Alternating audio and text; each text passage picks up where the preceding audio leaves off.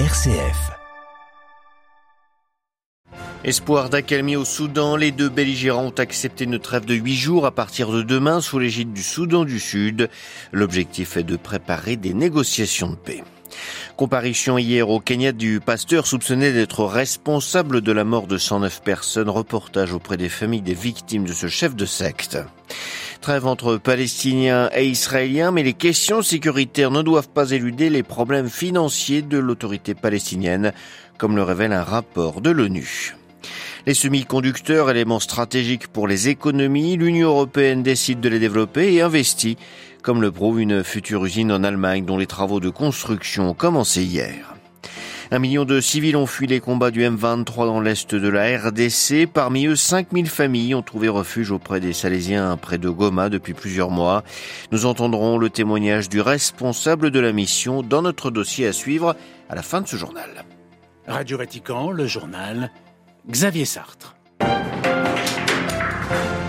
Bonjour, nouvelle promesse de cessez-le-feu au Soudan. Les dirigeants de l'armée et des forces paramilitaires ont convenu d'une trêve de sept jours sous l'égide, cette fois-ci, du Soudan du Sud.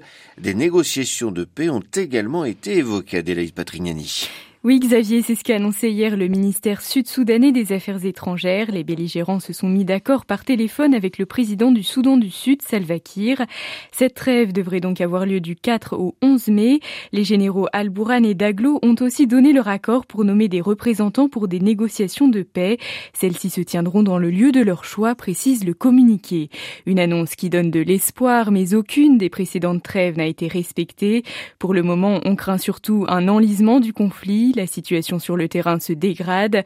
500 morts dans les combats depuis le 15 avril, principalement à Khartoum et au Darfour, et des milliers de blessés, un bilan sans doute sous-évalué. Ceux qui restent au Soudan endurent des pénuries d'eau, d'électricité et de nourriture, notamment à Khartoum où il fait plus de 40 degrés. Plus de 330 000 personnes ont quant à elles été déplacées. 100 000 autres sont partis vers les pays voisins selon l'ONU, qui s'attend à 8 fois plus de réfugiés avec un risque de déstabilisation régionale. Patrignani. Instabilité et insécurité toujours dans l'est de la République démocratique du Congo. Lundi soir, une attaque attribuée par les autorités aux ADF, groupe affilié à l'organisation de l'État islamique, a visé le village de Makumo en Ituri. Au moins six civils ont été tués selon un dernier bilan. Les rebelles étaient déjà repartis quand l'armée congolaise est intervenue. Nous reviendrons sur les conditions de vie des personnes déplacées par les violences au Kivu dans notre dossier. Au Kenya, Paul Mackenzie Tenge avait rendez-vous hier au tribunal de Malindi. Ce pasteur autoproclamé était en garde à vue depuis deux semaines dans l'affaire de la secte de Chakaola.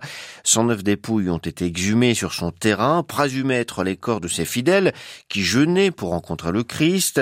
Les premiers résultats d'autopsie menés sur une quarantaine de corps révèlent que la plupart des victimes sont mortes de faim. Certaines présentent toutefois des signes d'asphyxie, un des signes d'étranglement. La détention du pasteur et de ses complices présumés arrivait à terme hier. Ils étaient tous présents au tribunal de Malindi où se trouvait notre correspondante Alban Tiroir. La salle était pleine au tribunal de Malindi. Plusieurs familles de victimes ont fait le déplacement. Abel Farissi était assis au premier rang. Il est sans nouvelles de sa sœur et de ses trois enfants. Elle était convaincue par Mackenzie. Il répétait qu'aller à l'école c'est un péché, qu'avoir une carte d'identité c'est un péché, que travailler c'est un péché. Et ma sœur, elle, elle répétait qu'elle voulait aller au paradis, qu'elle allait rencontrer Jésus quand elle serait morte. Mais je garde espoir de les retrouver vivants. Je ne peux pas abandonner. Roselyne Asena était aussi dans la salle. Son frère a rejoint la secte en 2013. Il fait désormais partie des complices présumés. Elle l'a appris en le voyant menotté à la télévision. Sa belle-sœur a été secourue, mais leurs cinq enfants sont toujours portés disparus. J'aimerais vraiment comprendre, est-ce que mon frère a pris part à tout ça, à la perte d'autant de vies Mais même si Mackenzie était mon père, ma sœur ou mon frère, peu importe, il faut qu'il y ait justice pour ces familles. On ne veut pas entendre le juge dire, par manque d'évidence, ces personnes sont libres. Où est-ce qu'elles vont aller? Commettre un nouveau massacre? La procureure a fait savoir hier qu'elle souhaitait poursuivre Paul Mackenzie Nzenge pour terrorisme. Parmi plusieurs chefs d'accusation, le pasteur a donc été transféré à Mombasa dans un tribunal habilité à traiter les affaires liées au terrorisme. Une nouvelle audience est prévue le 5 mai. Malindi, Alban Tiroir pour Radio Vatican.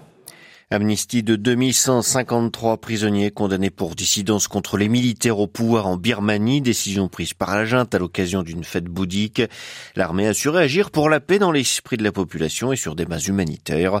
Plus de 21 000 personnes auraient été arrêtées depuis le coup d'état militaire du 1er février 2022. Coïncidence des calendriers, ce geste de clémence intervient au lendemain de la visite du ministre chinois des Affaires étrangères. La Chine est aux côtés de la Birmanie sur la scène internationale, a assuré Pékin a surplaidé pour que la communauté internationale respecte la souveraineté de la Birmanie, a-t-il déclaré. Le communiqué officiel affirme que le ministre chinois et le chef de la junte ont parlé de coopération, d'échanges commerciaux et d'investissement. Le calme revient dans les territoires palestiniens. Des échanges de tirs entre des groupes armés palestiniens et l'armée israélienne ont eu lieu hier, après la mort en détention de Khader Hamnan, un des responsables du djihad islamique. Une centaine de roquettes ont été tirées depuis Gaza vers Israël, qui a répliqué en visant des installations du Hamas.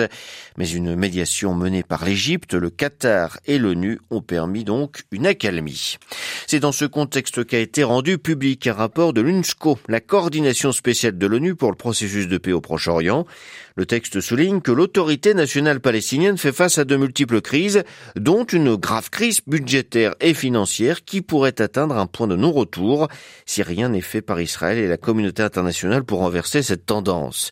Le rapport reconnaît aussi que l'occupation et la colonisation israélienne sont les principaux facteurs ayant provoqué cette situation qui met en péril la solution des deux États pourtant soutenus par la communauté internationale. À Jérusalem, les détails de Valérie Ferrand.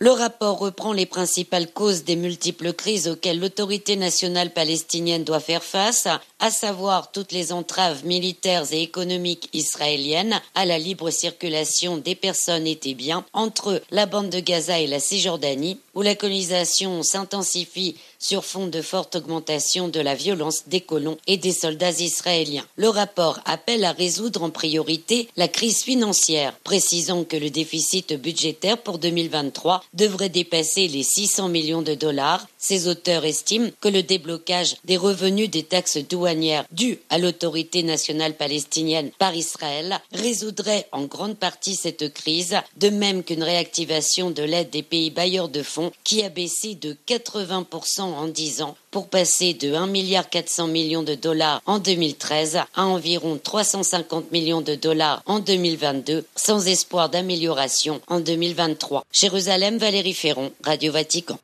Un million de buts par an, c'est l'objectif que la Commission européenne propose aux États membres de l'Union européenne pour reconstituer leurs arsenaux et aider l'Ukraine.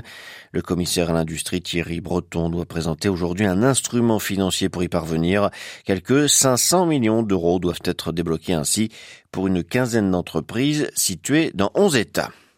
Les 27 n'entendent pas investir que dans l'armement, ils ont l'intention de renforcer aussi leur capacité de production dans le domaine stratégique des semi-conducteurs, comme le prouve le lancement hier, en présence de la présidente de la Commission, Ursula von der Leyen, des travaux d'une grande usine à Dresde, en Allemagne.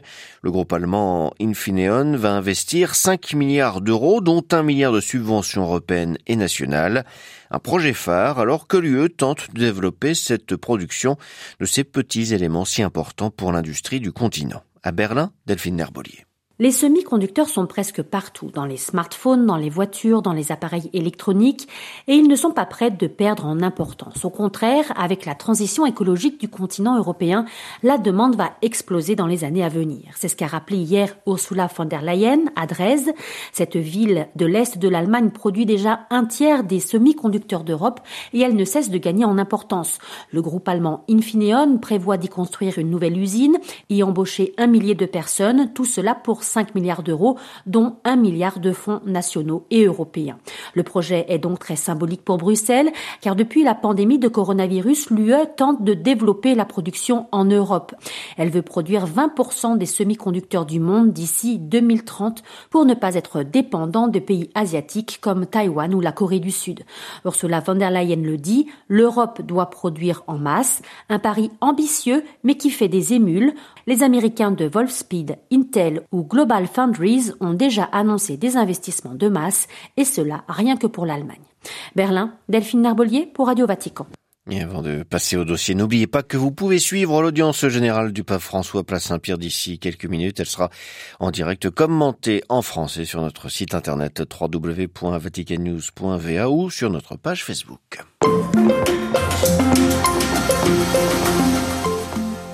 En un an, plus d'un million de civils ont fui leur village et les violences des rebelles du M23 dans le nord Kivu, dans l'est de la République démocratique du Congo. 800 000 de ces déplacés s'entassent dans des camps autour de Goma. Dans l'un d'entre eux, 5 000 familles, environ 26 000 personnes, se sont installées depuis plus de six mois sur le terrain du centre des jeunes Dombosco Nganji. Elles sont aidées par la communauté salésienne pour les soins et la nourriture. En novembre dernier, lorsque les familles déplacées sont arrivées, la situation humanitaire était jugée catastrophique. Depuis puis, plusieurs organisations non gouvernementales et l'UNICEF ont apporté leur soutien, mais une extrême précarité perdure. Pour les Pères salésiens qui passent 24 heures sur 24 auprès des familles après l'urgence, il faut maintenant gérer le camp dans la durée. Pour notre dossier, nous vous proposons d'entendre le témoignage du Père Jean-Pierre Mouima Moutaka, salésien, supérieur du centre des jeunes d'Homme Bosco Nganji à Goma. Les effectifs, c'est 26 000 déplacés répartis à plus de 5 000 ménages. C'est pratiquement trois terrains de football. Don Bosco ne pouvait pas non plus les chasser parce que ce sont des personnes qui sont et qui étaient dans les besoins. Voilà, ils sont là depuis plus de six mois bientôt. Ces réfugiés que vous accueillez à Goma, d'où viennent-ils pour la plupart? La plupart viennent de la zone de Rutshuru. Ce sont ces zones euh, occupées par euh, les rebelles du, M23. Et en fouillant les affrontements entre la FRDC, donc les, militaires du gouvernement, contre les rebelles, ils ont voulu sauver leur vie en se repliant sur la ville de Goma. Et dans la périphérie de la ville de Goma, il y a un grand camp aussi, un autre camp, le camp de Kanyaruchinya. Et quand ils sont arrivés là-bas, et comme il n'y avait plus de place, ils ont jugé bon de se déporter sur les terrains ou les espaces de la concession du centre des jeunes d'Omboskongang. Est-ce qu'aujourd'hui, il est envisageable pour ces gens de regagner leur domicile, regagner leur village? Les déplacés expriment le vœu, les souhaits de regagner dans leur village. Mais le problème, c'est l'insécurité, le rendement des comptes. Ces zones-là sont encore, leurs zones, leurs villages sont encore occupés par les rebelles. Et eux ne peuvent pas se jeter comme ça dans, la, dans les gueules de Lyon. Et aussi longtemps que l'armée gouvernementale, la police nationale n'est pas encore déployée dans ces zones, alors la population a, du mal à regagner ces zones. Peut-être après dialogue ou après euh, le fait qu'on ne cesse de nous dire, quand ça sera réalisé, réalisable, à ce moment-là, la population peut regagner facilement leur milieu naturel. Et c'est notre souhait à nous tous. On sait malheureusement d'expérience que dans ces situations, euh, les enfants, les jeunes sont parmi les plus vulnérables. Euh, quels sont les défis auxquels ils sont confrontés? Ces enfants qui sont venus avec leurs parents comme déplacés, ils n'ont pas accès à l'éducation. Ils n'ont pas, ils vont rater toute une année ou bientôt deux ans. C'est pour certains qui sont en train d'errer d'un village, d'un coin à un autre. C'est pratiquement ces enfants sont condamnés à l'analphabétisme. Ils n'ont pas voulu ça, mais comme ils sont dans le camp de déplacés, l'éducation aussi ne vient pas tout de suite. Ça, c'est aussi un problème. Nous souhaitons et nous voulons éduquer nos, la population, éduquer nos jeunes à ne pas être instrumentalisés, ne pas être manipulés. Parce que ceux qui font la guerre, ceux qui organisent les guerres sont dans des bureaux, dans des hôtels high class, et ce sont les pauvres paysans qui souffrent. Et quand le citoyen congolais comprendra cela, alors ça sera vraiment un plus. C'est dans cette optique que je peux euh, appeler tous les jeunes congolais, tous les leaders, de penser à leurs frères et sœurs qui souffrent, mais aussi à les aider à ne plus tomber dans les mêmes erreurs. Ça fait plus de deux décennies que cette région est à proie de toutes les guerres. Toutes les rébellions commencent pratiquement à l'est de la RDC. Qu'attendez-vous maintenant pour essayer de trouver une issue à cette situation? On ne cessera jamais de le dire. On, ne peut pas développer un pays en guerre. Que revienne la paix, qu'on dépose les armes, que les gens rentrent chez eux et comme ça, tout citoyen, tout Congolais peut travailler, faire ses activités soit euh, agricole ou l'élevage, pour développer la région, pour développer le pays. L'appel que je peux lancer, c'est la paix. La paix partout, partout, parce que cette guerre ne nous avance pas, cette guerre enrichit les autres au détriment de la pauvre population. Interrogé par Jean-Charles Pujolu, le père Jean-Pierre Mouima Moutaka, salésien, était ce matin l'invité de Radio Vatican.